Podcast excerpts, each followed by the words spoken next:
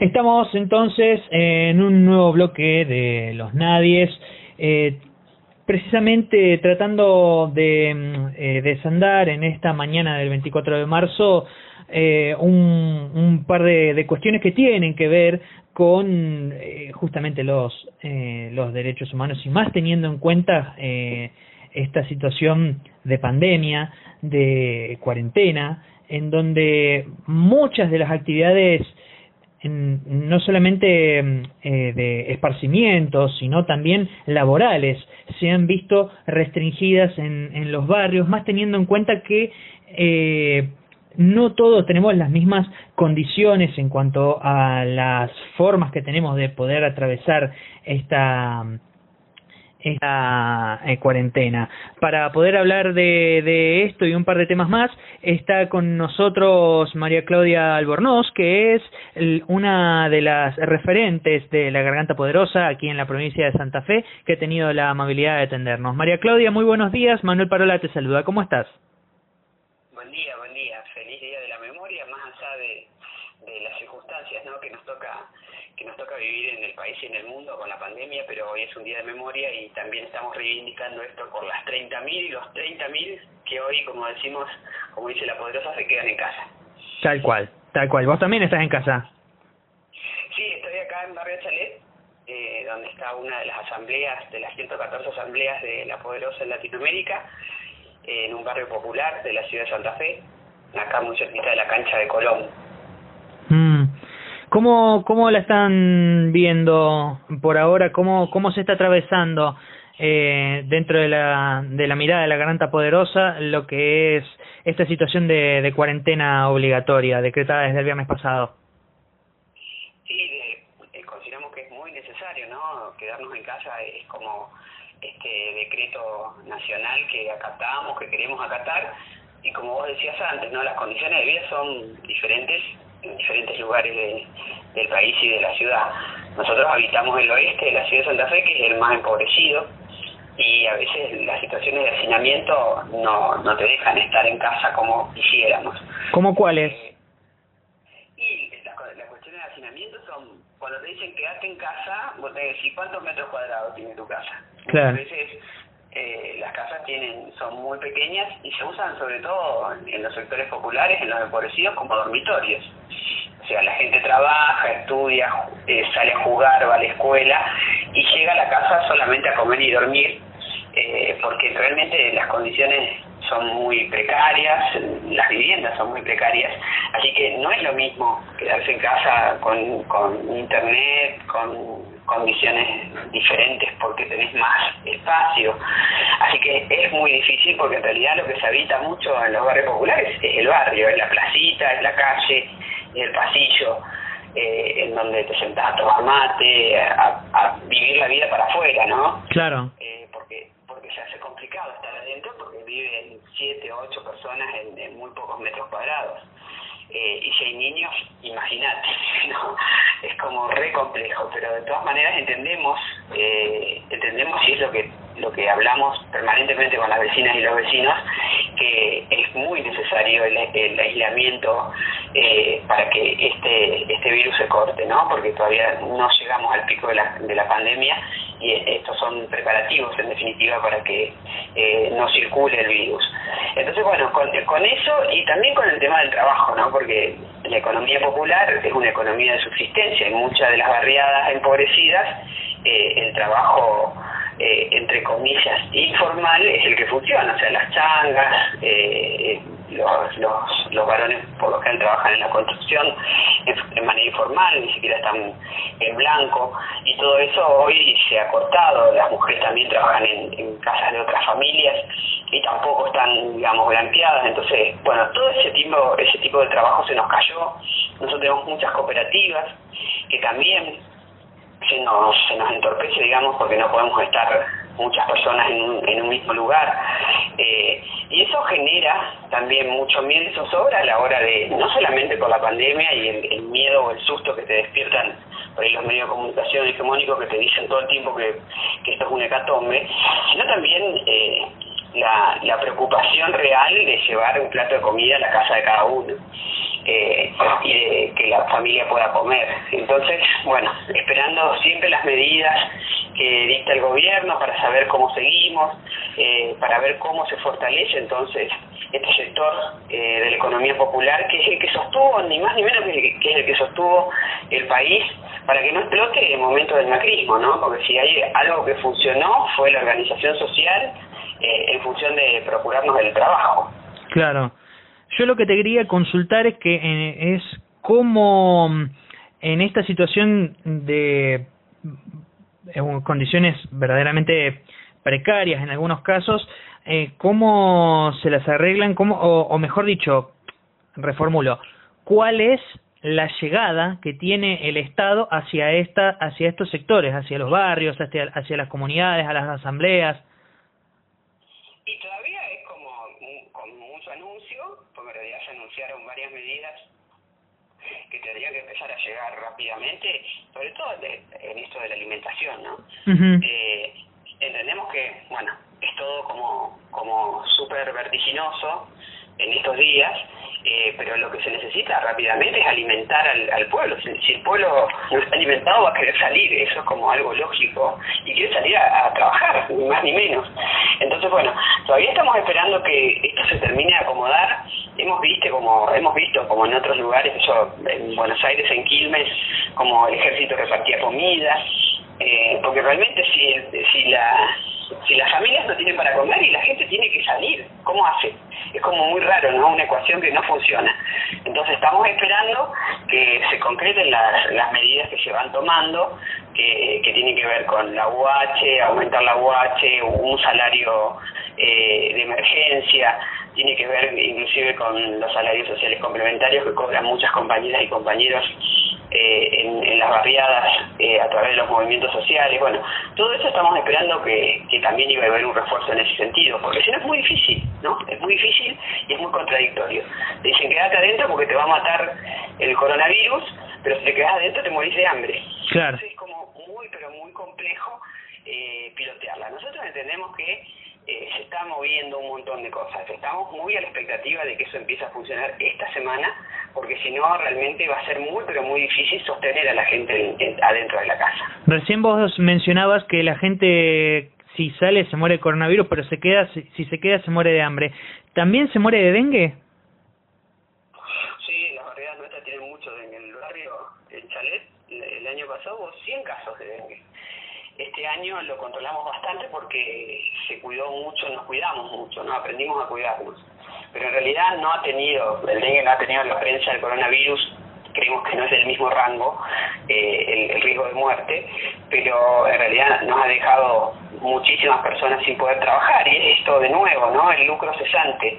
Eh, cuando vos sos de la economía popular, eh, un día sin trabajar significa un día sin poder llevar comida a tu casa y esto es día a día, digamos, eso es lo que hay que entender. Las barriadas más empobrecidas es el día a día, no, vos no podés, no, no es previsor, digamos, vos no podés ir al, al, al almacén o al supermercado y decir me voy a tener una provista ahora y me voy a quedar toda la semana adentro. No, es el día a día, entonces es como muy complejo y el dengue nos pasó lo mismo.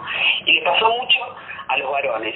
Entonces eran el que tenía la gomería, eh, el, el chapista, el carpintero, todos esos tuvieron dengue y quedaron muchos días sin trabajar y realmente fue muy, pero muy preocupante porque no había una campaña clara, ¿no? Para erradicar. Porque la verdad que nos costó bastante en el barrio eh, semejante semejante cantidad de casos. Entonces, aprendimos a que hay que sacar todo lo que tenga que contenga agua, que el, mosquito vuela corto. Bueno, fuimos aprendiendo un montón de cosas, pero porque nos empezamos a mover y empezamos a reclamar. No no fue la campaña tan pero tan clara como es con el coronavirus eh, y entendemos porque también afecta como a dos sectores diferentes de la de la población, ¿no? Esto que dicen que el dengue es para los pobres y el, el coronavirus más de los ricos, de los que viajaron eh, que nos va a llegar a todos, eh, pero en realidad el dengue no le llega a todos. Las condiciones de vida también tienen mucho que ver, las zanjas, los lugares eh, donde hay reservorios de agua, y eso pasa más en los barrios populares que en el centro de la ciudad. Claro, eh, y en consonancia con esto, ¿cuál es eh, también un poco la, el acceso que se tiene eh, desde los sectores de la economía popular y desde eh, los barrios a los efectores públicos de salud. ¿Cuál ha sido la respuesta? es como diverso, ¿no? es bastante diverso. El mapa es como bastante distinto. Por ejemplo, yo trabajo en salud, en mi, en mi barrio donde nací, a dos cuadras de mi casa. O sea, yo trabajo en el centro de salud que peleamos mucho tiempo y pudimos entonces hoy tener un hermoso centro de salud. Eh, peleamos muchos vecinos por eso. Pero en realidad la atención es, es, diferente, depende del lugar y depende de, lo, de la lucha de cada, de, de, cada barrio, ¿no? Hay muchos barrios que eh, han estado históricamente subyugados, se podría decir, entonces el reclamo del centro de salud es es muy liviano. En realidad tenemos que saber que tenemos derecho y tenemos derecho a que nos atiendan bien y tenemos derecho a la salud. Y esto es un reclamo, una bandera que tenemos que empezar a levantar en, en todas las barriadas, eh, porque el acceso a la salud pública es un derecho y hoy es un derecho que eh, el Estado argentino no, no, nos debe garantizar. Eh, lo sufrimos tanto ¿no? con el macrismo, con el neoliberalismo atroz, eh, durante cuatro años en donde nos desarmaban todo, ni siquiera ministerio teníamos. Pero bueno, en la medida en que cada barrio pelee por su salud, eh, lo otro se empieza a ordenar, ¿no? Cuando vos reclamás, pero es para, para reclamar tenés que entender que es, que es tu derecho, ¿no? que vos tenés derecho a una vacuna, que vos tenés derecho a, ser bien atendido, a tener la cantidad de médicos que necesitas, de psicólogas, de psicólogos. Bueno, y ese es un empoderamiento que hay que hacer eh, en cada barriada, ¿no? Cada cada vecino y cada vecino tiene que entender que son sus derechos. Entonces es muy muy diferente, digamos, el cuadro en, en salud. Yo te puedo decir que mi barrio se atiende a, a, manera de conciencia porque también hay participación de las vecinas y los vecinos en la planificación de ese, de ese centro de salud. El acceso, después se complejiza en, el acceso a los sectores de salud que empiezan a, a ser los de mayor complejidad, que son los hospitales, ¿no? También se empiezan a desbordar, eh, los turnos se empiezan a complicar y ese es un camino que hay que seguir recorriendo y reclamando. Pero en realidad la salud pública eh, se sostiene, te diría, con la lucha de cada una y cada uno de los argentinos. Y esto pasa acá en Santa Fe, como puede pasar en Rosario, como pasa en Buenos Aires, en donde más gente vive, más complicada es la atención de salud y yo creo que debería ser más fuerte la lucha. Tal cual, tal cual. Claudia, eh, una última mm, eh, cuestión antes de mm, ya de, cerrar. Quería consultarte sobre la situación de que en realidad tiene que ver con todo esto de la urbanización dentro de los barrios. Si bien es un reclamo eh, que es troncal en la mayoría de los sectores eh, populares o de la economía popular en diversos puntos del país, la mm, urbanización de los barrios es eh, una materia pendiente, eh, por lo menos en Santa Fe y aquí en Rosario más que nada. Sí, sí, sí, sí, es una materia pendiente y también es, es una bandera que tenemos que agitar cada porque todas estas enfermedades que venimos hablando eh, se agudizan, se profundizan y se complejizan con la falta de urbanización. Entonces, si nosotros tendríamos barrios más ordenados, eh, barrios con obra pública, con cloacas, con agua corriente como corresponde, ¿no? Como ahora que hay una manguera que llega hasta dos kilómetros y le da agua a no sé cuántas, a 40 familias y está toda pinchada en el medio y esa agua no es segura. Entonces genera un montón de parasitosis que a la vez genera niños y niñas bajo peso, o sea que es como un círculo eh, vicioso, ¿no? Porque atendemos en la salud a los niños y a las niñas que están bajo peso, pero en realidad están llenos de parásitos porque las condiciones de vida eh, en, en las barriadas son realmente desastrosas, es como que el Estado pierde muchísima guita en esa inversión, ¿no? Es un, se podría resolver con la urbanización y eso lo venimos diciendo hace un montón de tiempo y lo vamos a seguir exigiendo. País, después del coronavirus, eh, genere nueva política, ¿no? Una política que entienda realmente dónde están los problemas y cuáles son las prioridades. Para eso nosotros nosotros venimos hace mucho tiempo gritando y diciendo que queremos que mejoren nuestras condiciones de vida porque somos ciudadanas y ciudadanos de esta Argentina como cualquiera, como el que vive en el centro, como el que vive acá en la ciudad de Santa Fe en el este, que es el lugar más rico. Claudia, muchísimas gracias por comunicarte con nosotros. Ha sido un gusto. No, muchísimas gracias a ustedes. Un abrazo enorme. Igualmente. Así pasaba entonces María Claudia Albornoz, referente eh, provincial de Santa Fe, de la organización La Poderosa, que, bueno, ya nos contaba, ¿no? Uno de los principales problemas que tienen las barriadas y los sectores de la economía popular no solamente es la cuestión de la detención de las actividades en cuanto a, términos laborales, a términos de la actividad económica, sino además cómo se afronta una pandemia, una situación de cuarentena general y obligatoria en establecimientos que son verdaderamente precarios, ¿no? Y bueno, eh, también esta cuestión de decir no todos la estamos pasando de la misma manera y no todos tenemos las mismas condiciones para poder afrontar de una manera satisfactoria, de la forma más sana la cuarentena, que bueno, como bien hablaba Norma Ríos hace unos momentos, justamente lo más probable es que se expanda el tiempo de cuarentena, de resguardo, de aislamiento obligatorio, eh, más allá del 31 de marzo, más teniendo en cuenta algo que es crucial y que también lo marcaba eh, Claudia hace unos momentos, que estos casos que estamos viendo ahora en Argentina, los casos ya registrados, son los primeros y van a aumentar. En las próximas dos semanas la cantidad va a aumentar. Pero esto, ¿por qué?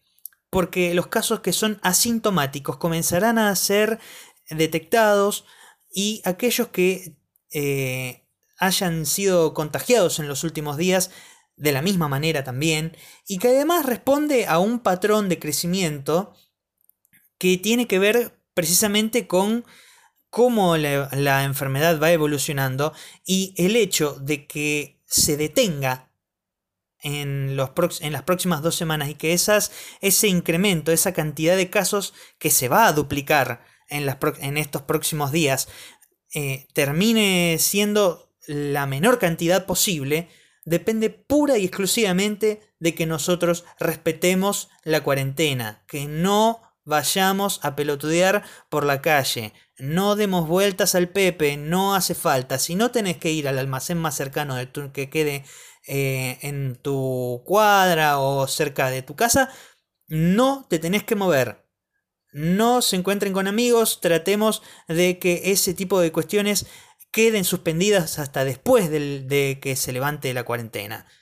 Pero bueno, el coronavirus ha hecho lo que muchos años de reflexión sociológica y de eh, muchas marchas y manifestaciones ah, no, no lograron que los poderosos, por lo menos, o que los medios hegemónicos de comunicación hagan eco, que es que no es lo mismo transitar la cuarentena en una casa de dos pisos, con un patio, con una pileta, con internet, con múltiples televisores, que hacerlo en un barrio precario, en una casa de 4 metros por 4 metros, que no es de material, y donde se te filtra el agua. Me parece que vamos a tener que hacer una, un ejercicio de reflexión en cuanto a esto, más teniendo en cuenta que el coronavirus también trae otra lección para todos y para todas. Que, y parafraseando a, el querido Eduardo Aliberti, esta pelotudez de creer que desde la individualidad nos vamos a salvar, no nos va a llevar a otra cosa más que a la pandemia perpetua. Y que para poder salir de esto de la mejor manera posible, no cabe otra que ser solidario pensando en el otro y teniendo un Estado fuerte en donde todos y todas y todes, por supuesto, nos podamos apoyar y desarrollarnos, pero siempre bajo las mismas bajo las mismas eh, oportunidades eh, y la misma línea de largada. Esto hay que pensarlo, ¿no? Cabe, cabe pensarlo.